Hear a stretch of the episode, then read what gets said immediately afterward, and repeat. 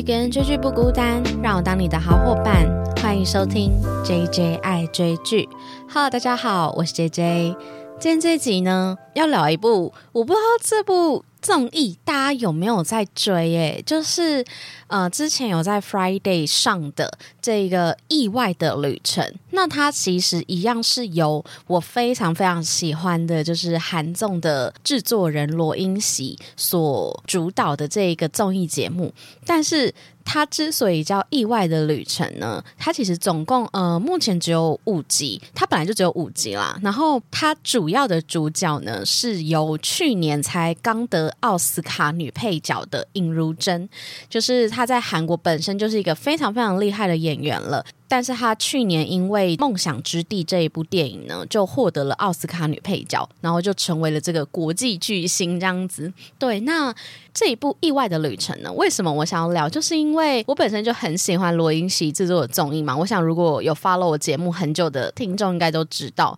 就是不管在我在节目刚开始的第二集还是第三集，我就聊了《In Stay 饮食堂》的第三季。哎，我记得不知道在哪里是。Apple Podcast 的评论吗？我好像有看到有听众就是有说，哇，他第一次听我的这个 Podcast，然后就是听 In Stay，然后结果我可能好像有讲错，还是 还是录音的那个流程可能内容不太顺畅吧。对，然后我就觉得蛮有趣的，因为其实我还蛮开心看到这种评论，就代表说可能我现在的话其实是有一些进步的嘛，所以才会觉得说啊，其实那时候刚开始录音啊，所以还在刚开始的阶段嘛，所以可能有一些不顺畅，也是一件正常的事情。对，那。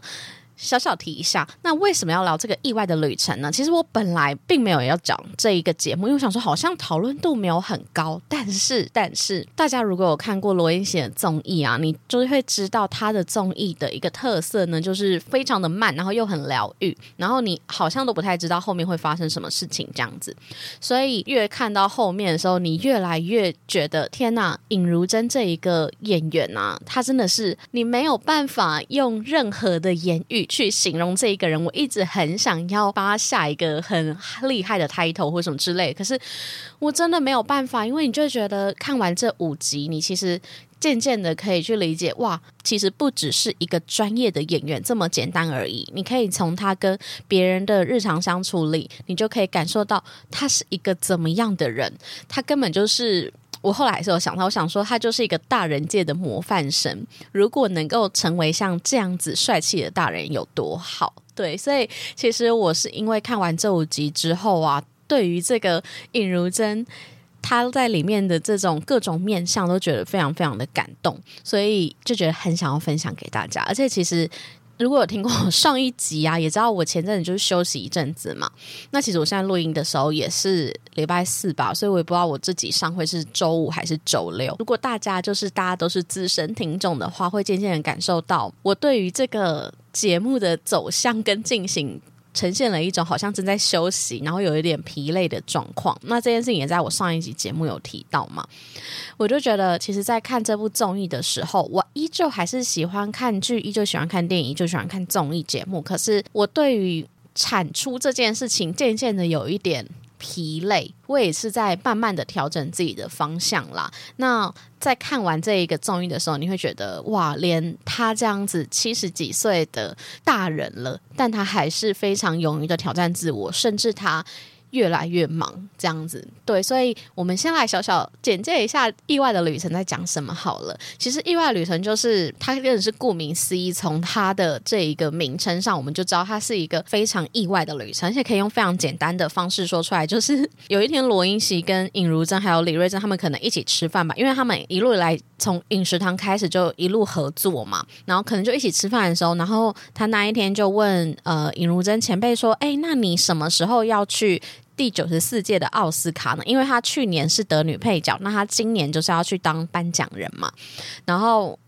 尹如珍就说：“哦，那就是最近啊。”这样罗英熙就问旁边的李瑞珍说：“哎，那你有事吗？”他就说没事，所以他就说：“那不然我们就来拍摄这个综艺，就是。”跟着前辈一起去看奥斯卡颁奖典礼到底是什么样子，然后李瑞镇呢就在充当这一个旅程中的这个假经纪人这样子。虽然他表面上好像被说是经纪人，可是实际上他在这里面只负责开车啊，然后帮大家就是买东西，但是他其实也有跟着前辈一起去到颁奖典礼。对，所以其实也不是只是单纯的当一个就是 路人这样子。这一个故事呢，就等于是尹如珍的奥斯卡颁奖典礼颁奖人的 Vlog。没错，就是这样演了五集。那其实这五集里面呢，就是我们可以从大概是奥斯卡颁奖前的九天还十天吧，然后陆陆续续就是会一直有尹如珍的朋友来找他，然后也有他的工作人员。那其实早在这个奥斯卡颁奖典礼前，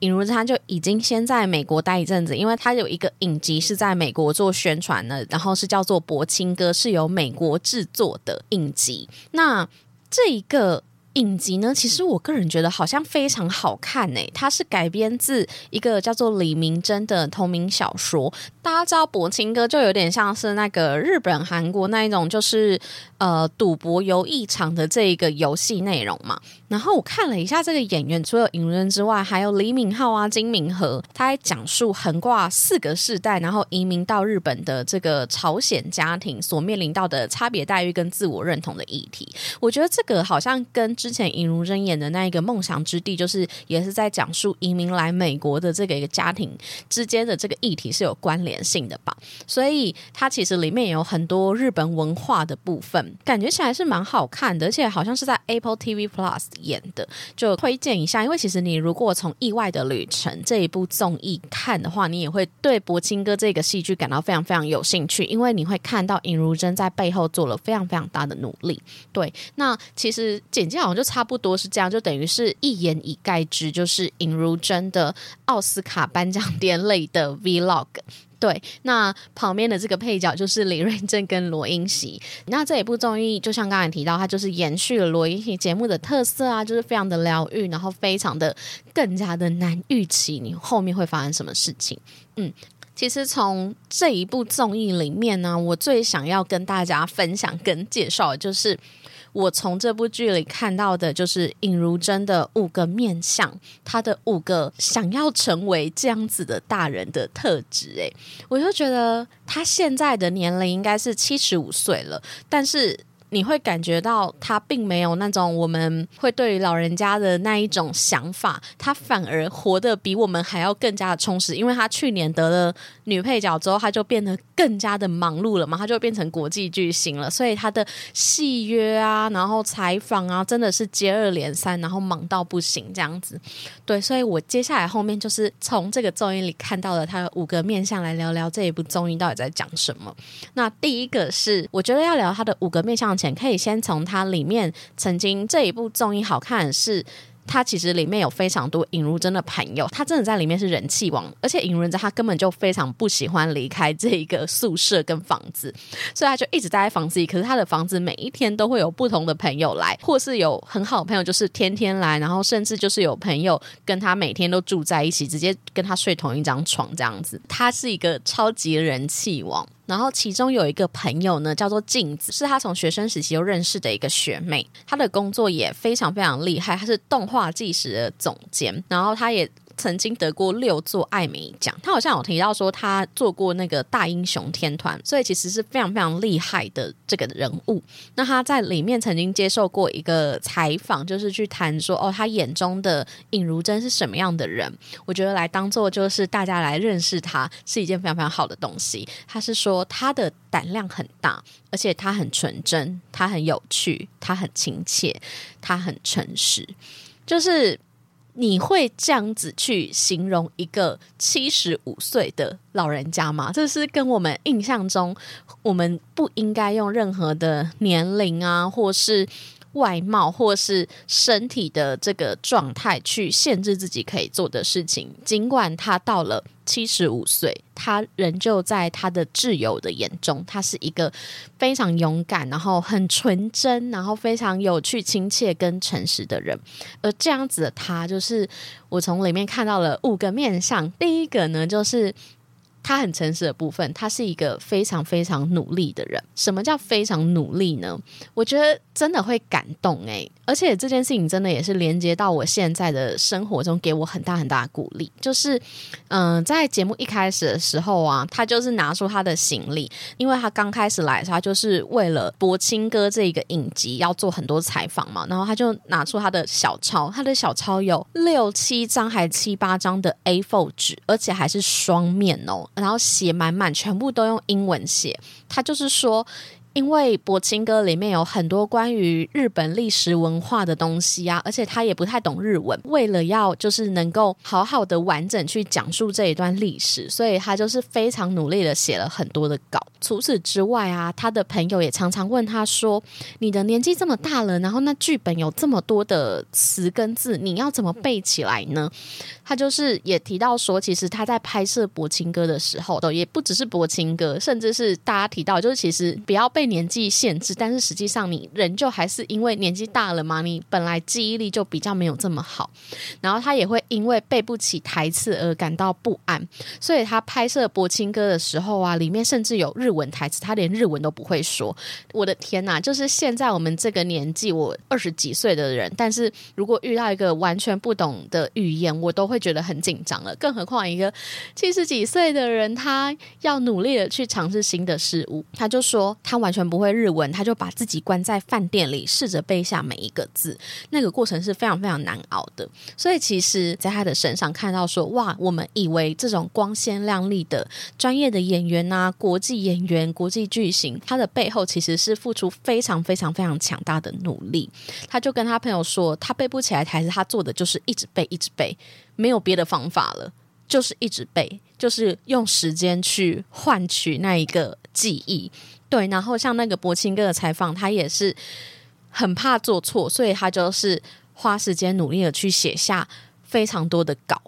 那这件事情其实也是我。进到我现在这一间公司的时候，学习到的事情，就是我以前在做那种公司的简报的时候，大家如果听我的讲话的话，其实我本身讲话，我在做 podcast 的时候，我其实没有写过那种很细的稿，因为我觉得我好像比较适合临场发挥。可是这样子的我呢，来到了目前这家公司的时候，有非常多要做 presentation 的这个机会，但是。我竟然会紧张，而且我就看到了很多同事啊，他们在我眼中都是非常非常优秀的人。可是实际上，我看到他们这么优秀，然后报告这么好的这个背后，他们都会写稿，而且他们都不是那种刚进公司一两年的人哦，都是很资深的员工。我就在想说。其实，在我们眼中，那些看起来很厉害的人，他们背后的努力往往不是我们可以想象的。所以，其实我在之后，我为了要让自己不要这么紧张啊，或是报告的时候更流畅，为了可以更熟练，然后做更多临场应变的东西的时候，我也是开始会写稿的人。但我 podcast 依旧是没有写稿部分，我是会大概记一下，就是呃这个。要讲的这几点，然后还有要带到的这个情节，这样子。但是我在公司做报告的时候，我竟然成为那个要写主字稿的人。但其实这件事情，我觉得是一件好事，就是我可以借由写下我要讲什么之后，去一再的修正。所以，其实当我看到尹如珍也在做这件事情的时候，我就觉得，其实，在我们眼中的那些很厉害的人，他们都有很大的共同点，就是超乎你想象的努力，而且对自己很诚实。我就是害怕做错啊，我就是害怕不会啊，我就是不会英文，我不会日文啊，所以我就干脆努力一点写下来。如果你对你自己的能力不诚实的话，你就不会去做这件事情，你会对你的能力感到很自满。所以，其实我觉得在这一点工作的态度上，就可以感觉到尹如人是非常非常努力的人。除此之外，其实。他不只是在工作上很努力，他每天早上呢都会坚持运动。其实呢，我也跟大家小小自首，就是其实我大概从。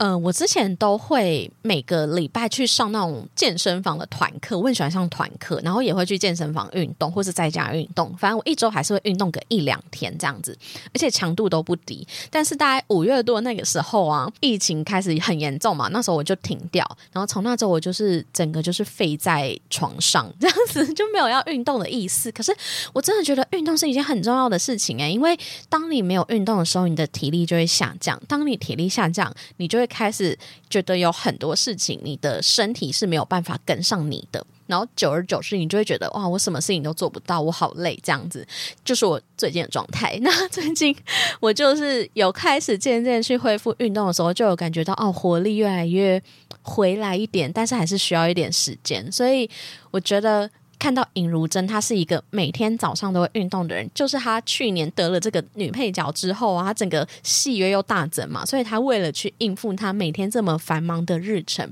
其实我觉得对自己的身体自律，然后照顾好自己的身体，维持你的体能，是对工作一个非常非常努力跟负责的态度。嗯，那。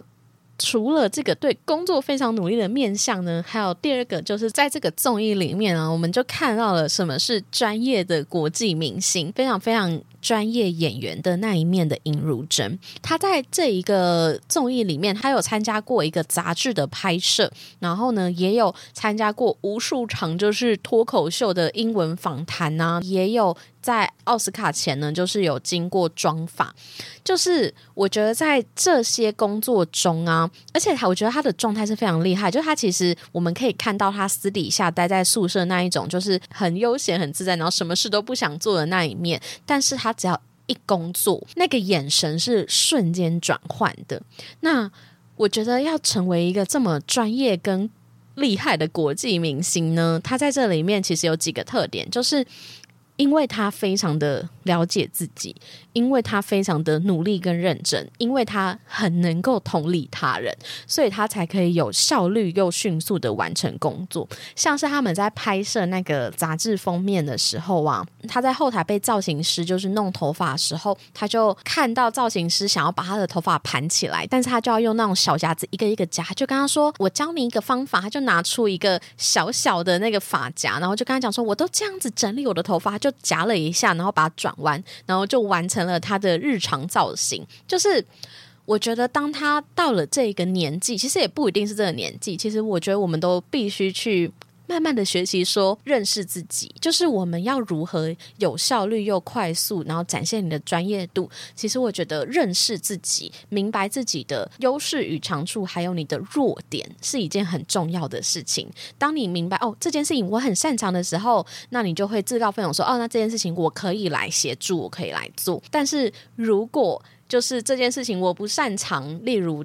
尹如珍，他觉得他的英文其实没有很好，可是实际上，大家如果有看过他的各种英文访谈的时候，都是非常非常流畅的，因为他真的很努力的都有去写下每一个稿，所以他当他知道他的英文不好的时候，他的身边永远都会有一个帮忙他做英文各种，不管是翻译啊，或是访谈建议的人，也是他的朋友，后面会提到叫做人儿，对，所以他其实非常理解自己的。优势与弱点，所以在这个状态下，你跟他一起共事的时候，你可以清楚的在这里面找到一个最快速的解决方法。那除此之外，就是刚才提到他很认真努力嘛，然后还有他可以同理他人。像他们拍摄那个杂志封面呢，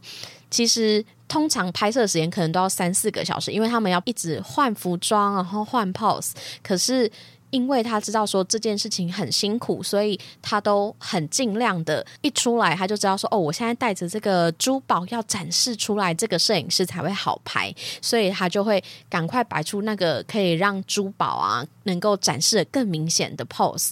所以在这个拍摄过程中，他真的展现出他非常非常大的专业度，而且他只要。一下一离开那个镜头，而且我就觉得他真的是个天生的明星吗？他真的只要一站上那个镜头的时候，那个眼神瞬间就是一个很厉害的明星。但是他只要一离开那个镜头，就是变成一个老奶奶，就说啊，好累好累，我要赶快脱鞋子这样子。对，所以其实呢，我觉得在这个综艺里面，我们也看到要如何成为一个专业的国际明星，或是去展现你工作中的专业度。除了努力之外，就是你要很能够了解你自己，而且也要学习去同理他人。当你站在你的工作岗位上啊，或是你的朋友的角度上去看这一件事情的时候，也许你可以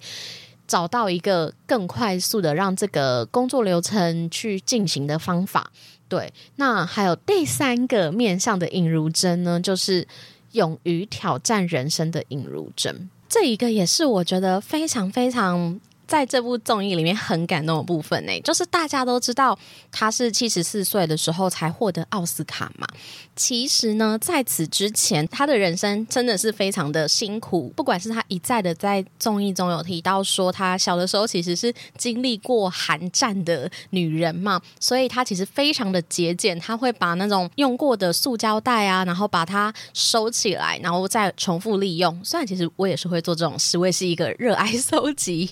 热爱收集回收袋的人，我是客家人啊，对。然后呢，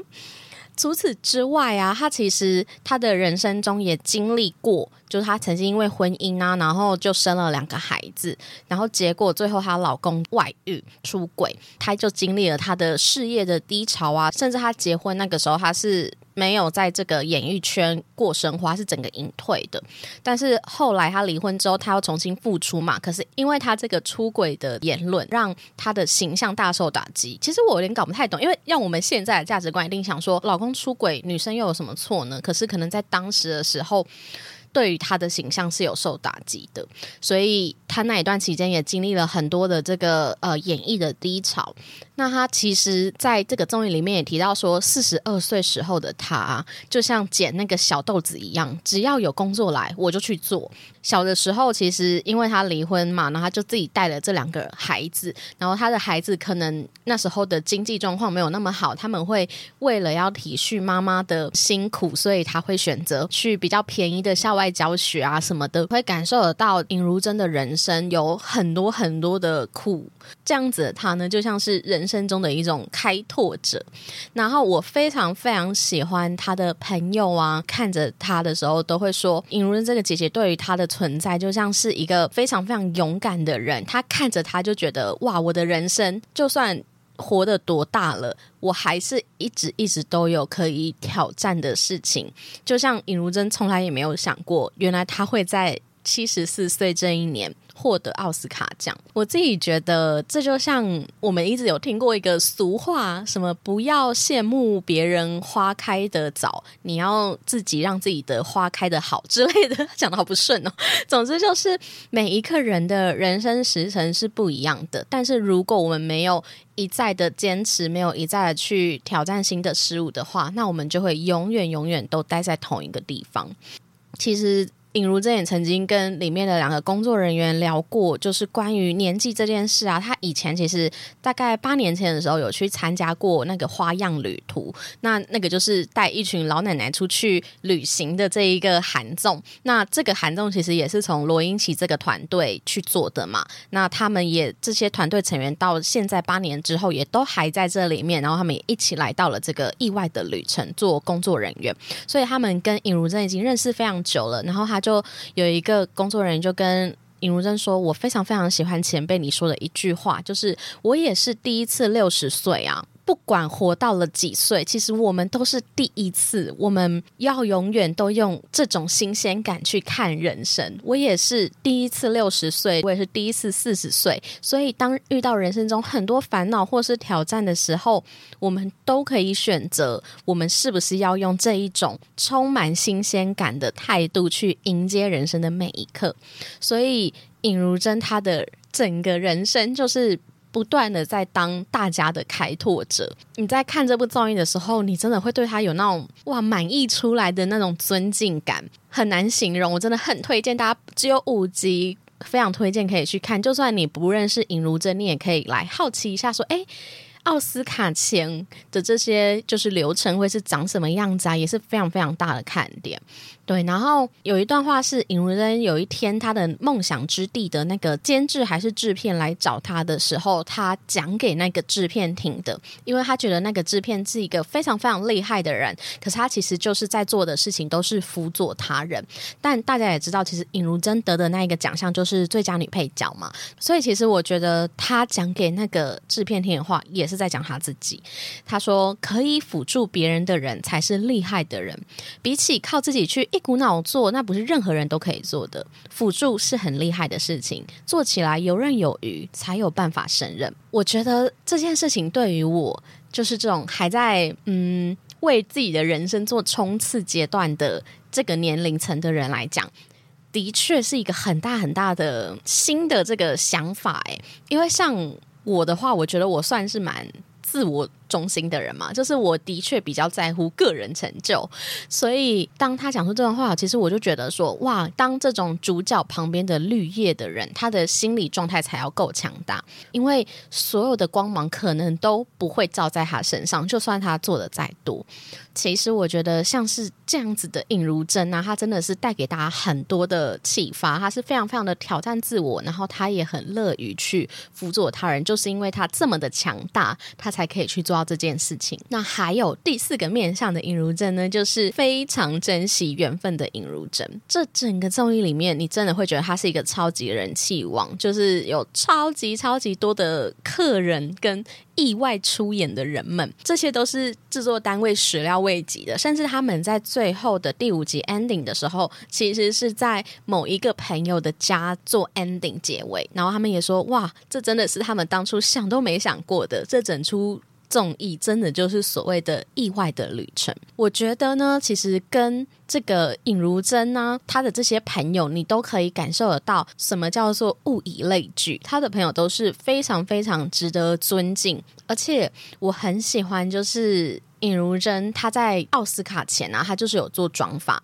然后那个妆发的人员就帮她做完之后，就说希望下次还有机会帮前辈弄妆发。尹如珍就马上回说，下次一定是你。她说，你一旦结下了缘分，就必须负责。所以其实每一位来到宿舍来看他的人呐，来看他的朋友，来找他的朋友，全部都是跟他相处十几年以上的，不管是他的工作伙伴，他的工作伙伴，我觉得他的每一个朋友都好值得。提，而且都非常非常有才华。像是他有一个工作伙伴叫做人儿，那这个人儿呢，其实他的本业应该是广告制作人吧？那他其实跟尹如珍认识的时候，尹如珍就有一天跟罗 PD 他们就聊天，就说他觉得人儿对于他来讲，应该是有所谓的遗憾的这个成分存在，因为他们当初相遇的那一个年代啊，大概是二十年前还三十年前吧。那个时候有一个 Sandra Wu，就是啊实习医生的那个 Sandra Wu 啊，他原本有一档非常厉害的戏，然后是由尹如珍要跟这个 Sandra Wu 对戏，结果因为后来。制作人好像消失了，所以这一档戏就告吹了。所以那个时候的人而，他好像才三十岁吧，他就非常非常的自责跟难过，因为对于韩国人来讲，他们那时候并不是什么主流的戏剧嘛。那对于韩国人来讲，这一定是非常非常好的机会，可是却没想到就是消失了。所以当时的人儿就是工作人员，他就非常非常的难过。但是那时候的尹如珍就是跟他说没有关系，没有关系，然后他还请他吃了非常多次饭。于是就从那个时候，人儿跟尹如珍就结下了缘分。所以不管尹如珍在美国有什么样的工作，人儿都会在旁边，不管是担任翻译啊，或是他的助理，或是他的随从，就是他会。确保尹如珍的每一个工作都是非常非常好的，甚至尹如珍的这一个得了奥斯卡女配角奖的《梦想之地》这个剧本是人儿带给他的，人儿认识里面的导演，然后他就介绍了尹如珍。其实，在《梦想之地》的最后的那个跑工作人员的画面的时候，其实有特别感谢人儿。对，所以其实我觉得每次在讲人儿跟尹如珍这一段关系的时候，我也觉得很感动。然后除此之外啊，还有。庆三，庆三是尹如珍十年前左右吧认识的一个粉丝，然后这个粉丝后面就成为了服装店的这个店长，然后这个庆三呢，就是尹如珍不管在美国或是国外有任何服装需求的时候，他都会去帮他做服装打理。真的是义不容辞，就是你会感受得到。我自己觉得这样子的人非常非常厉害，因为像我的话，我好像不是一个这么会维系一个长时间关系的人。虽然我还是有很多，就是可能高中时期的朋友啊，研究所时期的朋友，学生时期的朋友，但是我觉得能够维系十几二十年的这种友谊，而且他们是那种情谊的成分存在了。这个庆散啊，人儿啊，全都是在尹如珍不管有任何工作困难的时候。都是会出现，然后去辅助他的那。除此之外啊，还有他的多年好友花粉红。花粉红呢，也是尹如珍在美国非常非常好的朋友。没有特别说他跟他之间关系，但是这整个五集里面，花粉红呢都是跟尹如珍 住在同一间卧室这样子。对，然后除此之外，还有刚才前面提过的镜子动画纪实的总监，他也是拿过六座艾美奖的这个非常厉害的人物。甚至其实到了最后一集，其实大家就是去他家。那为什么要去他家呢？因为他家是美国的高级社区，他跟昆汀啊，那个非常有名的昆汀塔伦提诺导演，还有汤姆克鲁斯，还有小劳勃道尼是邻居，所以其实他家就是非常非常厉害。然后最后就是大家。跟着他的脚步，然后去偷偷的探访这些好莱坞大明星的家，这样子，我觉得镜子也是让我觉得非常非常厉害的朋友，因为他为了接受罗 PD 的采访，他就写了五六页的手稿，就跟尹如珍他为了博清哥的采访写了满满的手稿是一样的道理，你就会感觉到什么叫物以类聚，就是认真的朋友，就是跟认真的朋友。会永远的当好朋友，这就是一种价值观相近吧。所以其实呢，在他的身上就是有这么多厉害的工作伙伴啊，还有朋友。然后我觉得最感动的是后面就也来了另一个他的以前合作伙伴，她是一个非常年轻的女生，她叫如蔚。如蔚就在做访谈的时候，她就说，她觉得其实大家会发现。前辈身边都是一些怪人，都是有一些独特状况的人。那其实，嗯，我没有要对如蔚的长相有什么样的。这个评论只是因为他可能有一点那个叫做兔唇嘛的这种状况，所以他就说当初他跟尹如珍刚在一起认识的时候，他只是一个非常非常菜的工作人员。可是不知道为什么尹如珍就对他特别好，他甚至觉得他很有趣、很搞笑，所以他还跟他要了手机号码。戏演完之后，他居然还约他单独出去，然后聊聊天，说：“哎，你从哪里来啊？你住哪里？”然后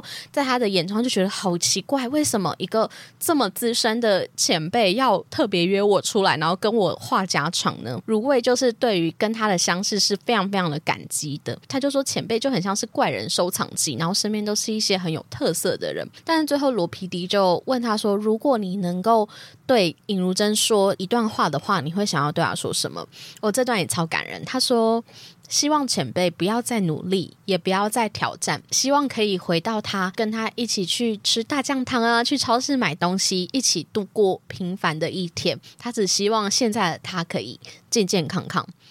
我就真的觉得天哪，七十五岁了，不是说不能被年龄限制，可是身体的状况真的很辛苦。那个年纪下还要跑这么可怕的行程，我觉得连年轻人都会觉得很累吧。对，所以其实我觉得这样子珍惜缘分的尹如珍，就造就了他的身边有非常非常多很厉害的团队，然后这些团队都是在他任何时刻都可以来帮助他，然后去陪他度过所有难关的朋友啊，工作。伙伴，那还有最后一个尹如珍呢，就是这一个综艺里面。大亮点，我都看到哭到不行，非常温暖亲切的尹汝珍。他在做奥斯卡颁奖典礼那一段的时候，如果大家有看转播的时候，他就是颁那个最佳男配角嘛。他在前面还没颁奖前，在宿舍他就提到说，他非常非常希望是《跃动新旋律》的那一个男配角获得，因为他其实本身就是一个听障人士嘛，所以他非常希望他获得。大家从前面他在讲他的珍惜缘分这段故事的时候。就知道他其实是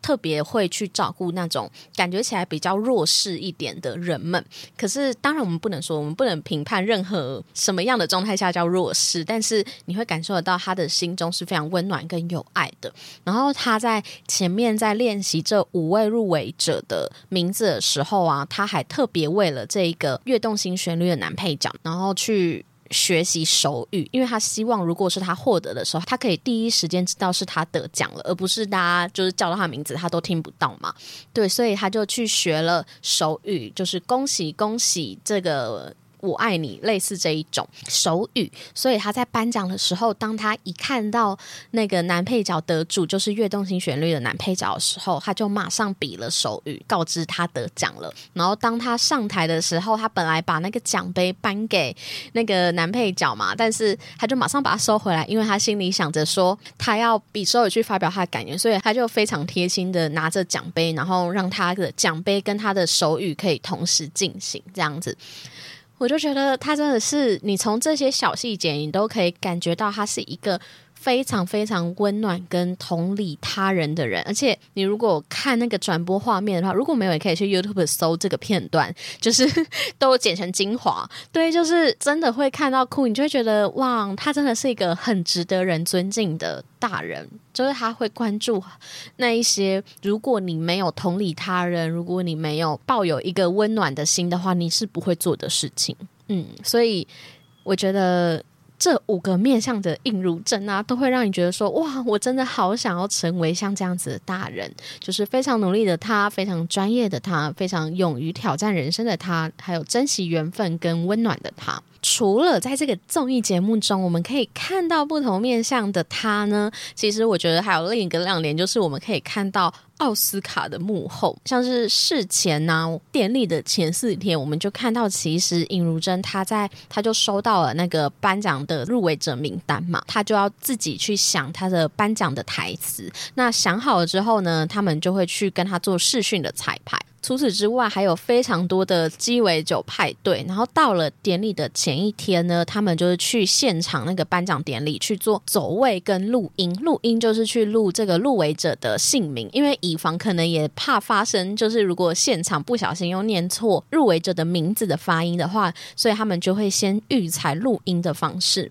然后除此之外，还有他们这个得奖信封啊，也都是。经过层层戒备，就是要轮流拿过好几个人，所以之前才发生过，就是有颁奖人不小心念错信封的这个乌龙，因为实在是经手太多人，所以这件事情啊，你就会看到有奥斯卡非常多幕后的流程，而且他们是确保。每一个当天的，不管是走位啊，或是颁奖人的台词，都不能出错的。那这件事情不就是今年奥斯卡就是威尔史密斯发生了那一个打人事件吗？大家就有另一派说法，想说其实奥斯卡他的这些台词，他预先都是有去彩排过的。所以当发生了威尔史密斯这个事件的时候，大家就会想说。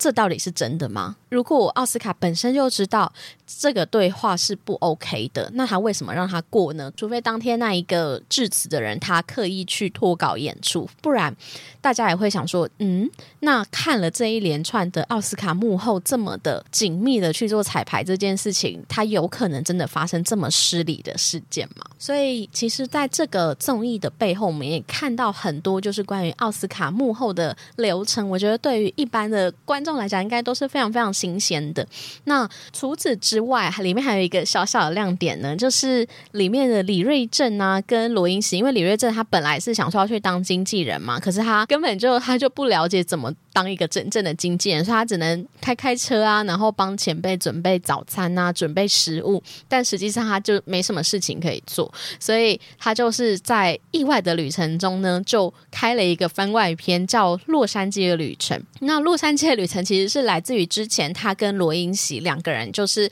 在纽约吧，然后他们就是有。去拍过那个 YouTube 的小节目，去拍他们去吃东西啊、玩乐的画面，所以他们就是在尹如真的行程空档的时候呢，就去游乐园玩啊，然后去吃 taco 那个塔可饼，然后还有去探访好莱坞大道。因为其实大家有发现说，所有尹如真的画面，除了他在外面参加那些采访行程之外。其实他是一个热爱待在家的人，然后他本人也一直在节目中想说。我就不喜欢出门，我不是想说到底这有什么好拍的呢？可是没想到，其实他家也是一直有人进出嘛，所以其实我觉得这整个画面都很丰富了。但是他可能觉得说啊，还需要一些画面是有关于可以在这个节目中补充一下关于这个好莱坞啊、洛杉矶的风景啊，还有一些特色的景点。所以他们呢，他跟李瑞正两个人就是又会去。不同的景点玩，所以我觉得在看这些画面的时候，尤其你看到现在洛杉矶的那些路上啊，大家是没有戴口罩的时候，你反而有一种恍如隔世的感觉。因为像现在亚洲地区，大家还是非常习惯戴着口罩，反而在美国看到他们没有戴口罩的时候，你是会想说，明明曾经是这么。平凡正常的场景，现在却变成了不平凡的这种感觉。我觉得那种感觉是非常非常难说明的。但是你又会觉得说，哇，真的好想要去美国玩哦，好想要去游乐园，好想去走在这个美国街道上吃美食啊，然后去踩这个好莱坞大道。你就觉得，在这个疫情即将感觉要结束的这些时刻，就是看到这些画面，你就觉得真的很想要出去玩。最后，其实我觉得可以来做结尾，因为这个意外的旅程虽然是这部综艺的名字，可是你也从这部综艺去感受到，其实每个人的人生他都是没有办法计划的。那我非常非常喜欢，就是尹如珍跟他的工作人员有讨论过一个。刚也提到，就关于年龄的话题，就是他的工作人员呢，跟他认识很久。像我现在活到四十岁的时候，以前我以为就到了四十岁之后啊，我的烦恼可能就会少了一点。可是到了这个年纪的时候，他就发现说，事实上烦恼是永远不会消失的。然后不同的年纪有不同的烦恼。尹如人就说：“没错啊，所以其实像我活到这个年纪。”人生是不需要做任何计划的，我们永远不可能按计划行动。你就照你想要的方式过。他就说，活着的人、有想法的人，不管是谁，只要思考就会变成烦恼。那他的工作人员就问他说：“那前辈，你还是一样会有很多烦恼吗？”他就说：“其实年纪大了，烦恼就渐渐缩小了，因为选择变少了，每件事都是没有正确答案的。”就是我觉得他指的。选择变少是指的说，年纪越大之后，我们可能以前年轻的时候想做的事情，我的身体能力都跟得上嘛。可是年纪越大之后，我们就越来越难去跟上我们想做的事情，所以他的选择就变少了。我觉得这段对话真的非常非常适合拿来当这一集节目的收尾，因为这也是我看完这个意外的旅程最大的感想，就是像他这样子。现在七十五岁的人，他的人生都还是充满了不确定性。虽然我不知道我的七十五岁还会不会就是这样子，在外面永远都不知道自己会发生什么事情，但是也不知道能不能够像他这么健康，甚至能不能活到七十五岁，我都不知道。但是其实我们只要每一刻每一个当下，因为我们永远都不可能。照这个计划去走嘛，而且我跟你说，我最害怕那种面试啊，或是主管问我说：“哎，你人生、你的工作职涯未来三年、五年的规划。”其实我最害怕听到这件事情，哎，而且我很害怕去想象我未来三年、五年会过什么样的生活。我不知道我是这种个性的人，但我不知道大家是不是？我不知道大家是不是一个喜欢生活充满计划的人？因为每一个人你会很舒适跟很有安全感的状态是不一样的。那为什么？会让我觉得预先计划这件事情会让我很害怕，是因为我觉得如果我现在就可以想象三年五年的我长什么样子，那不就代表我已经在我的就是成长范围内了吗？就是三年五年的我应该要超乎我现在的想象啊！我应该要活得更跳脱框架，更不知道我未来的旅程会长什么样子。我才是一直有在进步，不是吗？如果我现在就已经知道我是什么样子了，那我的人生不就已经被定型了吗？但是，但是我也不知道，因为我现在的年纪呢，也是渐渐要三十岁了嘛。那其实我觉得，要到三十岁的时候，可能这个想法也会有点不一样，因为可能我现在是单身没错，但是也许之后会走入家庭啊。那走入家庭之后的思想也会不一样，所以我觉得这就像前面提到，就是不同的年纪就有不同的烦恼，但是。人生呢，其实就是一段意外的旅程。我们每一个人的人生都是没有办法被计划、没有办法去下决定的。对，所以其实今天就是推荐这个意外的旅程，总共五集，那就是尹如珍的奥斯卡 Vlog，真的非常非常推荐给大家。就是如果你也是现在跟我一样面临一些生活中的小小的卡关啊，然后有点没有动力做别的事情的时候，你来看这一部综艺，你就会从尹如珍的身上去感受到，原来这个年纪下的人还是可以有很多新的挑战跟新的人生规划的。